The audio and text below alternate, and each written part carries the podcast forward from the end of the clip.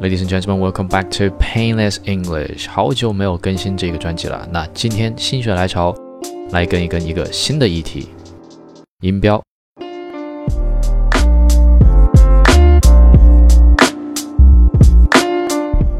音标究竟在英语学习当中扮演一个什么样的角色？音标应该说，从来不会被过于的高估，就是 cannot be overestimated。那为什么这么说？因为音标呢？我们怎样去正确的读音标，以及怎样去正确的看音标，它决定了我们长此以往去理解每一个单词它正确的读音，以及把这些正确的读音串起来，然后变成正确的句子。那可能这里还有一些同学他不太了解音标到底是什么概念。那音标的话呢，其实我们可以把它对比为汉语当中的拼音，也就是说，回想一下我们一二年级的时候。或者说学前班的时候，甚至更早了。那在学习拼音的时候呢，是什么样的状态？我们还不知道这样的一个单词，呃，我应该还不知道这样的一个字，汉语的字是怎么写的。但是我们会说，然后呢，我们会说，一般就能把这样的一个拼音给写下来，然后对方也能 get 得到，哎，你是说这个字，然后说这个意思。可能大家都是二年级的小朋友，都不会写这个字，但是我通过汉语拼音，我可以去理解说你想要说什么，想要表达什么。而在英文当中呢，也有这样的一套音标，去表征一个词它应该怎么读，或者说一个单字它怎么读。那这里的话呢，我想到一个相对而言比较鲜活，我相信也有很多同学已经做过的这种事情，就是我们原来在学一些短句的时候，比方说 How do you do？这个时候呢，我们会把它对应的汉语的一些汉字，甚至说一些拼音给它写上去。比方说 How do you do 呢，它就变成了好都有。度，因为当时呢还不会写那个口字旁的都，所以呢只会写好都油度，然后每一次读呢就就强化这个好都油度，好都油度，最后读着读着就变成了好都油度，而忘了正确的读法是 How do you do？那其实这样的一种标记方法呢，它其实就是我们自己的这种怎么样土味比较浓的这种音标，只是我们自己发明出来，然后让自己能够更好的理解这个东西到底应该怎么读。只不过呢，历史上换了一个人，帕西琼斯，他发明了这样的一个通过罗马音来标记发音的方式，就变成了我们正规的国际音标，用于标注不同语言他们是怎样去读的。而说到汉语拼音和英语音标的差别，我觉得除了这个一二三四四声之外，还有一点就是英语的音标当中加入了很多很多看起来不像罗马字母的字母。我觉得这些字母呢加进来算是比较混淆的，然后可能这也是一个原因之一，就是为什么当时老师没有教我们音标，担心说我们把音标的这些乱七八糟的字母和当时还没有学的特别扎实的拼音混淆起来。但是呢，之后应该说是在高中高一的时候，然后呢，我听别人说英语，听老师说英语，听磁带说英语也好，就是能听得出来他这个标准音，然后呢，我说出去。也感觉自己说的是标准音，但是呢，老师和同学在听我说的时候，他们就会反馈说：“哎，你这个读音不对哦。”然后哪里哪里就觉得奇怪，有一点 Chinglish 或者有一些口音。那这个时候，我想尝试的去找到问题，然后这个时候就关注到了这个单词表。那么当时的话呢，学的这个教材应该是人教版，然后同时我们也有学三 L 版的这个英语教材，他们呢就会在每一堂课之后，以及包括整本书之后，它会有一个专门的单词表，然后这个单词表呢，就会把这些排序相近的单词，比方说 A B 开头的单词就放在一起，然后 A C 的单词又连在下面，A D 开头的单词呢也会放在下面。那这些单词呢放在一起，它们的字母是比较接近的，那对应起来，它们的读音也会有非常多非常多相近的地方。而这个时候，我发现这些单词。它们对应的音标有非常多重复的地方，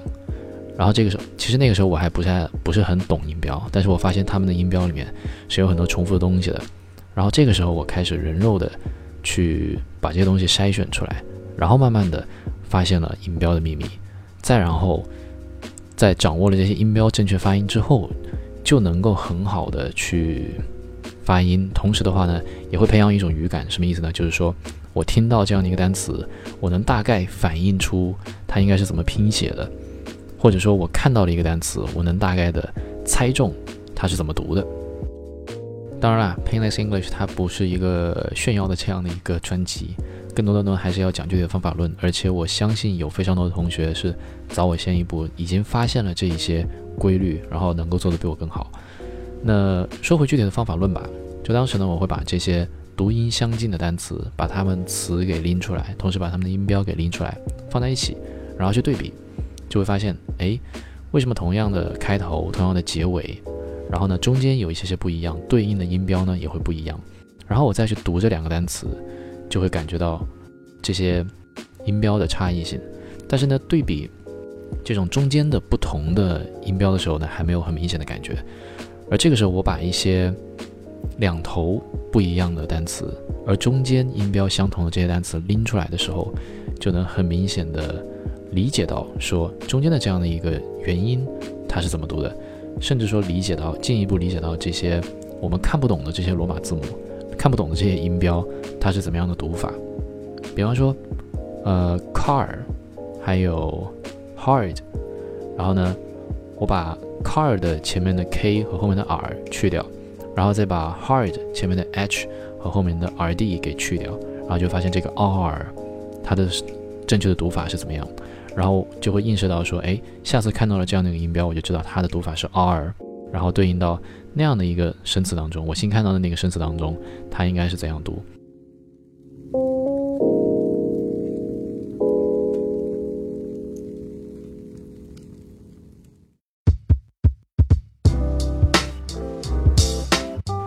以这种自己归纳总结的方式去学呢，相比于说系统性的去一次性学这些音标的正确读法而言，它更欠缺一些系统性。就是说你在学的时候，很可能说，呃，学不到完整的音标，然后在下一次我看到这些之前没有归纳出来的音标的时候呢，你就会不知道怎么读。但是它有一个好处，就是有利于你的记忆，因为。你知道具体问题了，你知道具体单词了，你知道具体的这些词和词之间的差异和共性，然后再去找这个对应的音标的时候，你会记得非常深，而不会像这种成体系的课程当中去，哎，我看了很多音标，我也跟着读了很多次，一个一个读过去了，但是读完之后呢就没有印象。而在有一天，可能是高二的时候，那个时候是第一次接触到 hip hop，第一次接触到的时候，那首歌是 Eminem 的 Lose Yourself。然后呢，当时我第一次听到这种歌，非常的震撼，然后觉得听起来非常的爽快。但是呢，又有一个问题，就是说我听到的一些单词，仿佛和我所了解的那些正确的读音，所了解的那些音标不太一样。比方说，呃，hot，OK，热的这个 hot，H O T，hot。然后呢，如果我们跟着音标去读，我们正确读法应该是 hot，就非常英式的这种读法。字正腔圆，该怎么读怎么读，hot，all 的音 hot，但是呢，在美式读法里面呢，它就会变成 hot，hot，这个 o 呢就发生了 r 的音，hot，那也是从这个时候开始，我开始理解到说，音标呢有时候它虽然是正确的读法，但是这个正确的读法不一定代表就是非常 local、非常本地化的那种读法。那这么说有点奇怪，怎么理解呢？就说。我们正儿八经在掌握了音标之后，我们如果学的不是特别扎实的时候，还是尽量去按音标的读法来读。呃，热就是 hot，不是 hot。但是当我们了解了这一些各个口音之间的差异的时候，我们就可以把这个音标抛开一边，然后正儿八经的就自如一些的去和别人聊。和英国人聊的时候呢，就 hot；和美国人聊的时候呢，就读 hot。然后这个时候，可能你对一个英国人讲 hot。它就会映射到另外一个词，可能是心脏的 heart 或者是什么，而你对美国人讲一个 hot，他一时半会儿也不会反应过来你说的是 hot。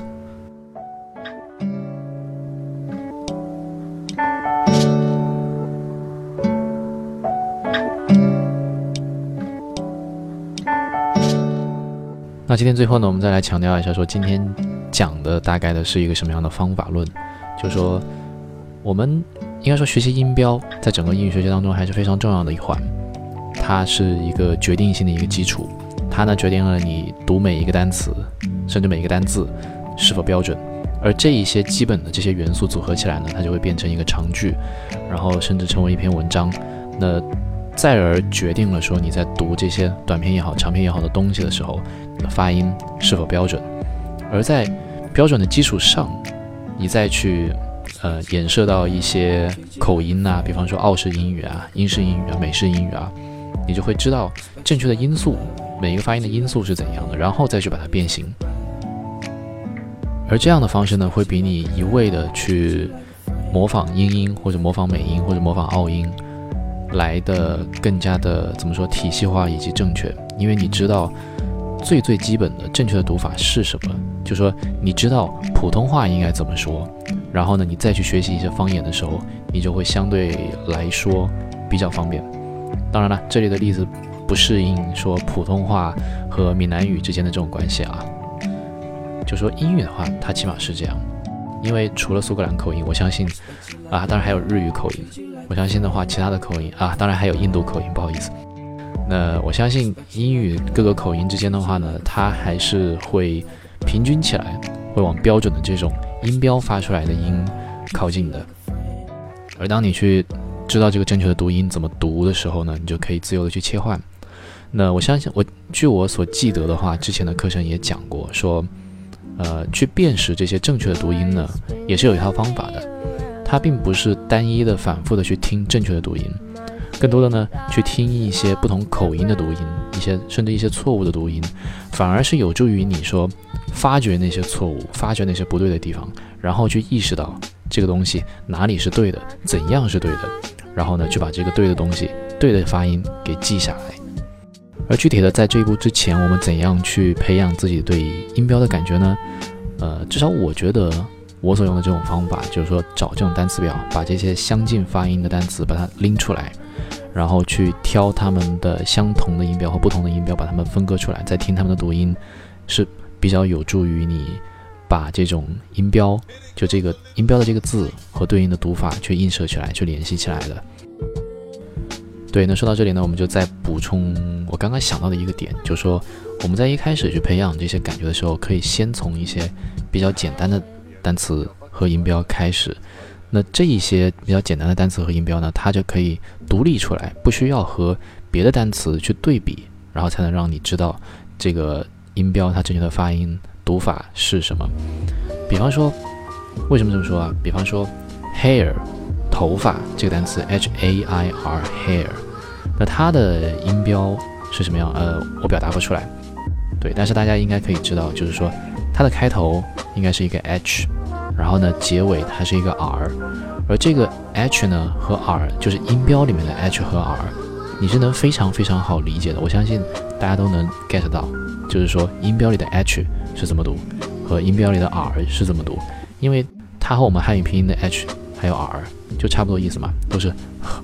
都是 r 的这个音，呵和 r，。然后呢，这两个音标你就不用去记了，而你再单独的去记这个 hair 中间的这个 a 的音，就非常好记，一下就把这个 a 的音给记住了。然后呢，下一次再看到这个音标的时候，你就会联想起来说，哎，我上一次听到 hair 这个中间这个字呢，怎么读呢？a。然后下一次呢，我看到这个，哎，我就知道怎么读了。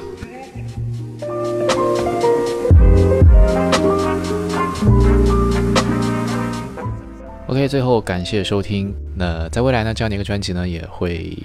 慢慢的开始保持一些不定期的更新。那之前的话呢，也是去看一本书了，看一本学英语的这个一些经验吧，前人比较科学的经验。然后看完之后就断更了。那最近的话呢，慢慢的也会去体系化的去做一些事情，然后去把这个经验给陆续的分享出来。所以呢，Please stay tuned。